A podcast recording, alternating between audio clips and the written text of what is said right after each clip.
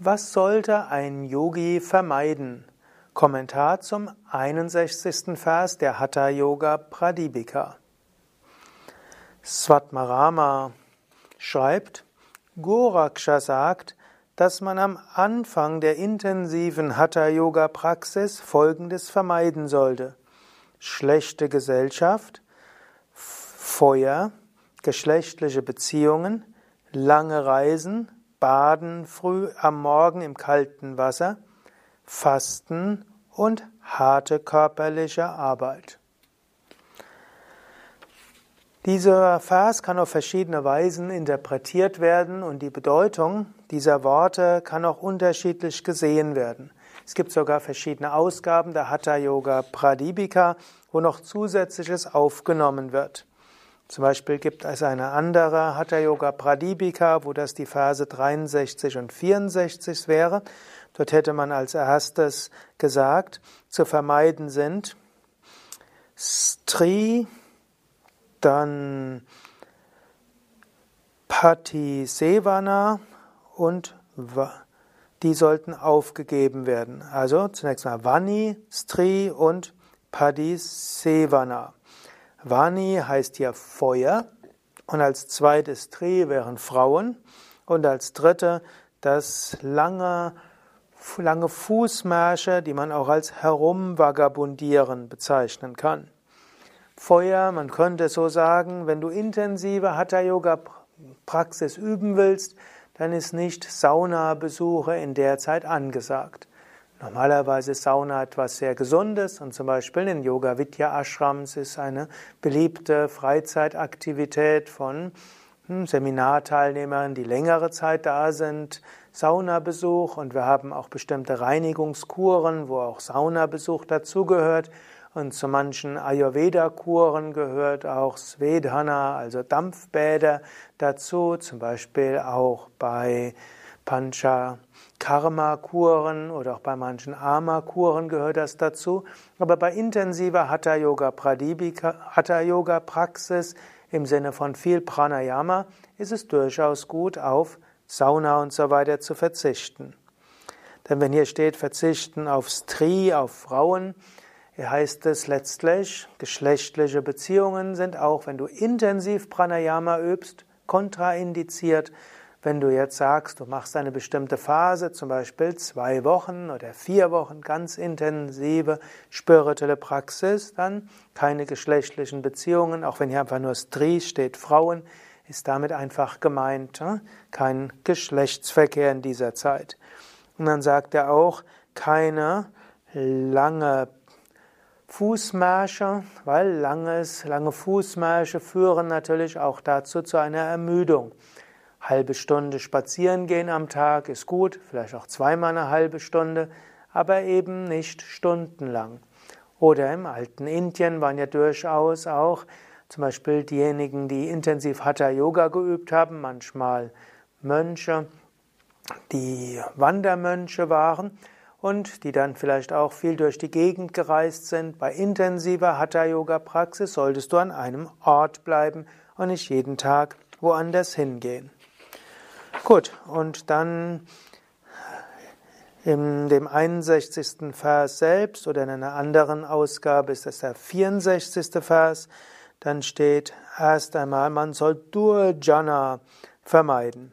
Durjana ist allgemein die Gesellschaft von schlechten Menschen, also Durjana Pranta, was auch immer für dich Dur ist. Dur heißt irgendwie ungeeignet oder schlecht. Wenn du also intensiv Hatha Yoga übst, dann ist es klug, mit den Menschen zusammen sein, die selbst spirituell sind. Es erleichtert es erheblich, wenn du zum Beispiel für die intensive Praxis in einem Ashram bist, wo Menschen da sind, die auch spirituell sind. Und es ist dann eben auch klug, nicht in, an Orte zu gehen, wo Fleisch verkauft wird oder Restaurants oder wo Menschen sind, denen die hauptsächlich um Wirtschaft und Geld und so weiter geht. Wenn du schon eine Zeit sehr intensiv praktizieren willst, dann ist es klug, einen spirituellen Ort, an einem spirituellen Ort zu sein und nicht dort zu sein, wo weltliche Menschen sind. Gut, dann gilt es des Weiteren zu vermeiden. Wer sagt dann hier auch, äh, man soll vermeiden Pranta Vahni, also Nähe des Feuers. In alten Indien gab es eben auch eine bestimmte Form von Tapas. Das ist die sogenannte Panchakni Tapas. Das heißt fünf Feuer. Du hast ein Feuer links, rechts, vorne und hinten und dann bist du noch in der prallen Sonne und das ist dann eine intensive Form von Askese. Und Same Vishnu hat uns zum Beispiel gesagt, das sollte man eben nicht tun bei intensiver Hatha-Yoga-Praxis. Also, die sollte man vermeiden oder eben auch äh, Saunabesuch während intensiver Hatha-Yoga-Praxis eher nicht angesagt. Es gibt übrigens noch eine weitere Interpretation dieses Verses, kann nämlich auch so gedeutet werden, weil ja der Hatha-Yogi im alten Indien selbst die Nahrung zubereitet hat, dass das ein Hinweis ist, dass man für intensive Hatha-Yoga-Praxis Rohkost üben soll. Denn wie willst du Nahrung kochen, wenn du nicht in der Nähe des Feuers sein darfst? Also, man kann diesen Vers auch deuten, dass für intensive Hatha-Yoga-Praxis Rohkost hilfreich ist und man keine gekochte Nahrung zu sich nehmen sollte. Nächster Vers ist dann hier auch wieder Stri und das heißt Frauen oder Same Vishnu hat es einfach übersetzt geschlechtliche Beziehungen, denn für, egal ob du jetzt äh, heterosexuell oder äh, homosexuell bist, äh, allgemein geschlechtliche Beziehungen sind zu Anfang intensiver Praxis zu vermeiden. Auch hier als nächstes dann wieder Pati Sevana, das heißt also letztlich lange Fußmarsche, hatte ich schon erwähnt, dann auch Pratasnaha, oder Pratasnana, das Baden am frühen Morgen in kalten Flüssen. Im alten Indien gab es jetzt kein gewärmtes Wasser. Wenn du intensive Hatha-Yoga-Praxis übst, ist es eben gut, den Körper nicht zu überfordern und dann auch keine kalten Bäder zu dir zu nehmen, obgleich zum Beispiel Swami Shivananda das sehr empfohlen hat. Der schreibt irgendwo, kalte Bäder am frühen Morgen sind für die Gesundheit von Vorteil also wie ja, Pfarrer Kneip das empfohlen hat.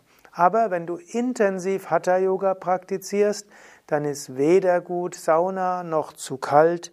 Du hast deinen Körper schon genügend, wie könnte man sagen, stimuliert. Insbesondere wenn du siehst, im zweiten Kapitel beschreibt er ja die intensive Praxis viermal am Tag Pranayama, zweimal am Tag Asanas, zweimal am Tag Meditation oder er beschreibt zum Teil auch noch alle zwei Stunden Meditation. Wenn du schon so intensiv praktizierst, dann gilt es auch sonst, alles darauf auszurichten. In dieser Zeit des intensiven Praktiken ist auch Upavasa nicht angesagt, das heißt Fasten. Wenn du erstmals ganz intensiv Hatha Yoga übst, dann solltest du eben auf Fasten verzichten. Und du solltest auf Adi, auf alles andere verzichten, was zu Kaya Klesha Vidhi führt. Also, was eine Handlung ist, die zu Schmerzen des Körpers führt. Was auch heißt, übe keine Asanas, die zu Schmerzen des Körpers führen. In dem Kommentar zu dem, oder in der Übersetzung der Same Vishnu folgt, wird das übersetzt als harte körperliche Arbeit, aber allgemein sagt er, mache nichts, was sonst zu körperlichen Schmerzen führt. Was insbesondere zum einen ein Hinweis ist, mach keinen Sport, der dich so sehr fordert, dass du Muskelkater hast, was auch heißt, üb jetzt während intensiver Hatha-Yoga-Praxis auch nicht das, was, wo du nachher kaputt bist, was aber auch heißt, verzichte auf alle Arten von Tapas, die zu Schmerzen führen. Tapas hat ja verschiedene Bedeutungen. Tapas heißt zum einen spirituelle Praxis, Tapas heißt Bemühung, Tapas heißt auch bewusst etwas tun, was du nicht magst. Tapas hat aber auch die Bedeutung Kasteiung und ähnlich wie im christlichen Mittelalter, wo es Kasteiungen gab, wie zum Beispiel Dornengürtel tragen oder äh, Erbsen in die Schuhe tun oder auch einfach nur ein irgend heerende Gewänder oder sich gegenseitig auspeitschen, die Geißlerbewegung. So ähnlich gab es das durchaus auch im alten Indien, dass Menschen sich selbst Schmerzen zugefügt haben als Teil einer spirituellen Praxis. Krishna wehrt sich dagegen und sagt, man solle seinen Körper nicht quälen, denn der Körper ist der Tempel Gottes. Wer seinen Körper quält, der quält Gott. Und Svatmarama sagt hier auch im Pauschalen, übe nichts oder mache nichts, womit du dem Körper überflüssigerweise Schmerzen zufügst. So, jetzt kannst du selbst überlegen, hm, angenommen, du willst jetzt eine intensive spirituelle Hatha-Yoga-Praxis machen, wo du vier bis 14 Stunden Hatha-Yoga einschließlich Pranayama am Tag übst, dann überlege, hast du all das auch bedacht? Vermutlich bist du aber eher jemand, der jetzt gerade nicht mindestens vier Stunden Hatha-Yoga übt, dann gilt immer noch etwas. Genutze, nutze deinen gesunden Menschenverstand, führe deinem Körper nicht überflüssigerweise Schmerzen zu und übe ansonsten ein harmonisches spirituelles Leben dass man als normaler Aspirant, der in einem normalen Berufs- und Familienleben ist, natürlich auch Sexualität haben kann, natürlich, dass du auch in deinem normalen Beruf mit allen Menschen verkehrst, dass Sauna und Kaltduschen gesund ist, dass es auch gut ist zu fasten und auch einmal körperliche Beschwerden auf sich zu nehmen, etwas Gutes ist, ist eine Sache. Für intensive Hatha-Yoga-Praxis gilt es, diese Sachen auch zu beachten.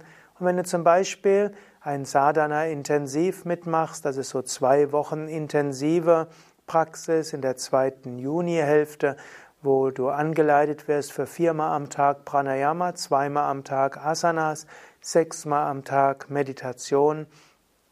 Dort weise ich besonders nochmal darauf hin, auf diesen Vers zu achten.